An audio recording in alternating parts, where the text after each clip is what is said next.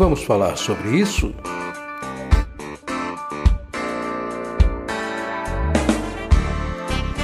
Com Francisco Ayrton.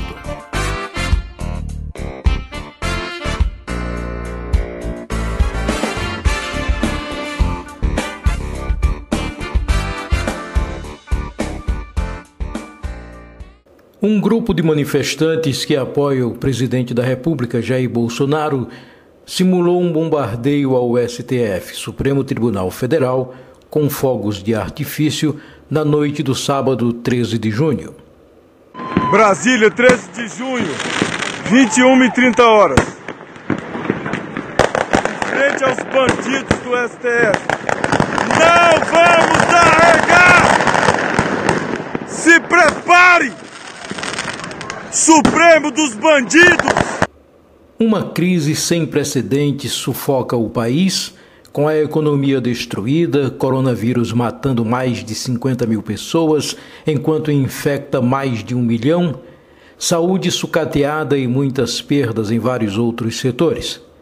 Aproveitando-se da fragilidade do momento, extremistas saem da sombra para atacar as instituições e autoridades constituídas que não comunguem com as ideias antidemocráticas.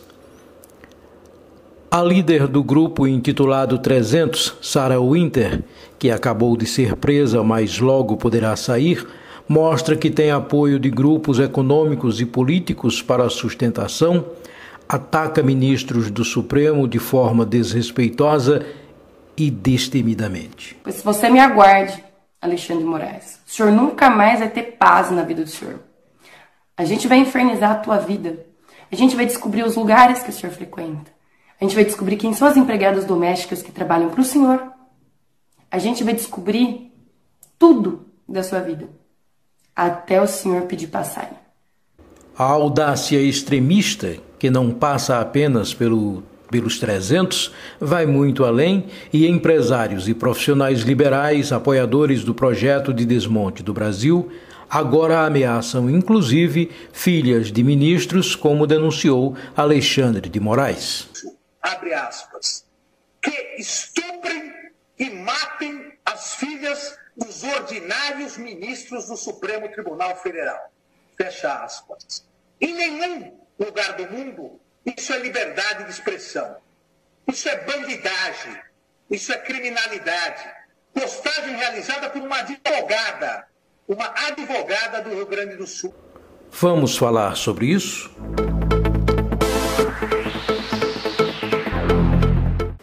O que pode estar acontecendo com o Brasil? O que pode estar acontecendo com o mundo? Apesar de os extremos sempre terem existido na história da humanidade, nos últimos tempos ele, o extremo, tem sido cada vez mais presente. Afinal, o que leva um ser humano a se transformar num kamikaze ou homem-bomba, cada um em sua guerra? Ser extremista é uma escolha ou uma imposição do sistema? O extremista é moldado ou é produto do meio em que vive? O certo é que cada vez mais esse comportamento tem moldado os cidadãos, principalmente aqui. Hoje podemos dizer claramente que estamos vivendo no Brasil o tempo do medo. O que assusta mais é não saber quem pode estar infectado pelo vírus do ódio e quando pode te atacar. Os fatos aqui relatados nos dá mais ou menos um panorama da agressividade de pessoas tidas como de bem, algumas religiosas, pobres ou ricas, mostrando que a raiva interior não escolhe o tipo de hospedeiro. E quando menos se espera, alguém se revela extremamente agressivo. É claro que a violência não é nenhuma novidade para quem vive aqui ou lá fora mas não se pode negar o seu crescimento em todo o mundo. Nos últimos dez anos, a raiva vem explodindo e cada vez mais de forma que nos surpreende e nos assusta. Revoltas populares e em movimentos até organizados, pessoas têm procurado mostrar em suas ações anseio de justiça pela ausência dela por parte do Estado ou a violência de forma gratuita apenas escorada em bandeiras que possam justificar os seus atos. É claro que não justifica qualquer ato extremo que possa vir a atentar contra a vida de qualquer ser humano. Enquanto o mundo a todo momento nos choca com atos extremistas, atentados terroristas registrados em parques públicos, igrejas, mesquitas ou mesmo dentro de cinemas, no Brasil essa violência tem nos tirado o sono. A partir do momento em que, diferente do que acontece lá fora, quando terroristas planejam e praticam atentados surpreendendo as autoridades, por aqui, criminosos agem às claras e desafiam essas mesmas autoridades, ameaçando e explicitando o que pretende fazer, independentemente das consequências que possam ser adotadas. Não existe mais um medo de se ter de pagar por qualquer atentado que possa vir a ser praticado contra qualquer pessoa ou autoridade constituída. Nada que falo aqui agora poderá ser entendido como suposição ou exagero de quem quer que seja, pois os fatos e os atos são comprovados, seja pelas próprias autoridades, pelas vítimas ou até mesmo pelos próprios transgressores da lei e da ordem pública. Perdeu-se o medo de delinquir. E eu não me refiro aos atos que estão assegurados pela Constituição, que concede o direito ao indivíduo de ir e vir, de poder se manifestar contra ou a favor, da liberdade de pensamento, liberdade de expressão ou defender aquilo que acredita. Estou falando da prática de crimes contra a vida. O que vem ocorrendo no país, com grupos de extrema-direita ameaçando as instituições, Congresso Nacional e o Supremo Tribunal Federal, STF, não se justifica. Criticar, reclamar e sugerir são direitos constituídos atentar contra ministros do Supremo e suas famílias, não. Mesmo não concordando com atitudes e medidas adotadas por esta ou aquela autoridade, este ou aquele poder, isso não dá o direito a quem quer que seja de se arvorar, a se igualar, a se nivelar à autoridade. O que vimos nos últimos dias só tem desmoralizado as instituições e colocado em xeque qualquer possibilidade de se obter justiça nesse país. Como acreditar que haverá punição para crimes e criminosos? Como acreditar em leis que possam ser criadas para o que chamamos de justiça se não podemos acreditar nesses poderes? Estamos, a partir daí, vivendo numa terra sem lei. Uma polícia que bate em pessoas ao invés de aplicar-lhes a lei, que mata de forma desenfreada porque é preciso ficar calado, mesmo que possa estar certo.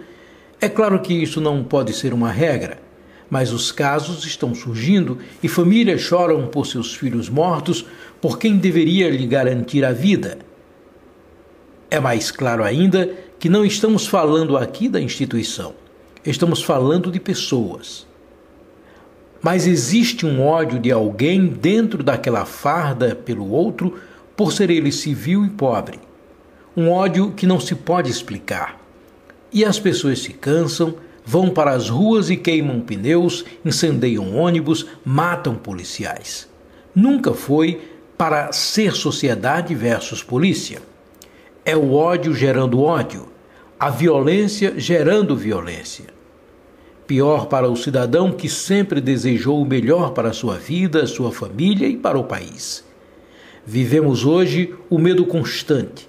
Difícil acreditar na lei e na ordem, vendo a imprudência e a truculência de quem deveria nos proteger, ameaçar o cidadão, apontando dedos ou porretes, impondo a sua pseudo-autoridade. Nunca se massacrou tanto uma população como nos dias de hoje. Nunca o Estado espancou e matou tanto como nos dias atuais. E nada justifica tanta barbárie. Estuprem as filhas de ministros do Supremo, diz uma advogada do Rio Grande do Sul. Cidadãos de bem saindo às ruas para matar, religiosos pedindo a volta do Holocausto, a renovação dos atos que torturaram milhões de judeus, atos que exterminaram milhões de vidas, atos antidemocráticos praticados por cidadãos de bem e que se declaram tementes a Deus. por pessoas que saem às ruas enroladas na bandeira do Brasil para pedir a instituição de um novo AI-5 ou coisa que o valha. Isso tudo com o apoio da autoridade maior do país. Que tempos são esses que estamos vivendo? Não pensei que fosse viver para ver um presidente da República estimular o ódio, a violência e a transgressão. Não sei o que realmente está acontecendo com o Brasil. Grupos extremistas estão sendo formados diante dos olhos de todos, onde nenhum cidadão está livre de ser alcançado e, apesar de ser uma ameaça explícita, nenhuma autoridade pareceu preocupada. Redes de mentiras estão disseminando ódio e ameaçando pessoas sem que providências sejam adotadas pelas autoridades. O que entendemos de tudo isso é que a desordem tomou conta do país e que algo precisa ser feito urgentemente para estancar a sangria. É a desordem institucionalizada e transmitida a todo momento pelas redes sociais ou pela TV de forma banalizada e sem medo de punição. Vivemos um momento em que está se tornando comum o criminoso escolher a mídia mais poderosa para publicizar os seus crimes a disseminação do preconceito, o ódio ao negro e outros crimes são praticados assombrosamente sem que a autoridade competente adote uma providência e imponha a lei. O Brasil vive um estado de exceção e talvez tenhamos chegado ao fundo do poço. Atingimos um estado de calamidade pública em que a inversão dos valores deve ser a tônica. O extremismo é, sem sombra de dúvidas, algo assustador. Andar pelas ruas antes tranquilas desse país transforma-se a todo momento numa aventura arriscada. O extremismo acaba sendo um desvio de moral, de conduta do indivíduo, onde o extremista se prova alguém que, na verdade, sempre esteve lá, em seu lugar, à espreita para ser moldado. No entanto, eu, particularmente, vou mais além nessa avaliação e acho que o extremismo é muito parecido com o próprio vírus que destrói a humanidade, varre a esperança das pessoas e segue matando até que se descubra uma vacina capaz de contê-lo. E assim, com esse pensamento, me permito acreditar que provavelmente o ódio possa ser controlado e a decência possa voltar a fazer parte do comportamento das pessoas. Apesar do capitão, das, das Saras, Queiroz e dos Aécios, ainda prefiro dar um crédito. A humanidade pode ainda ter jeito.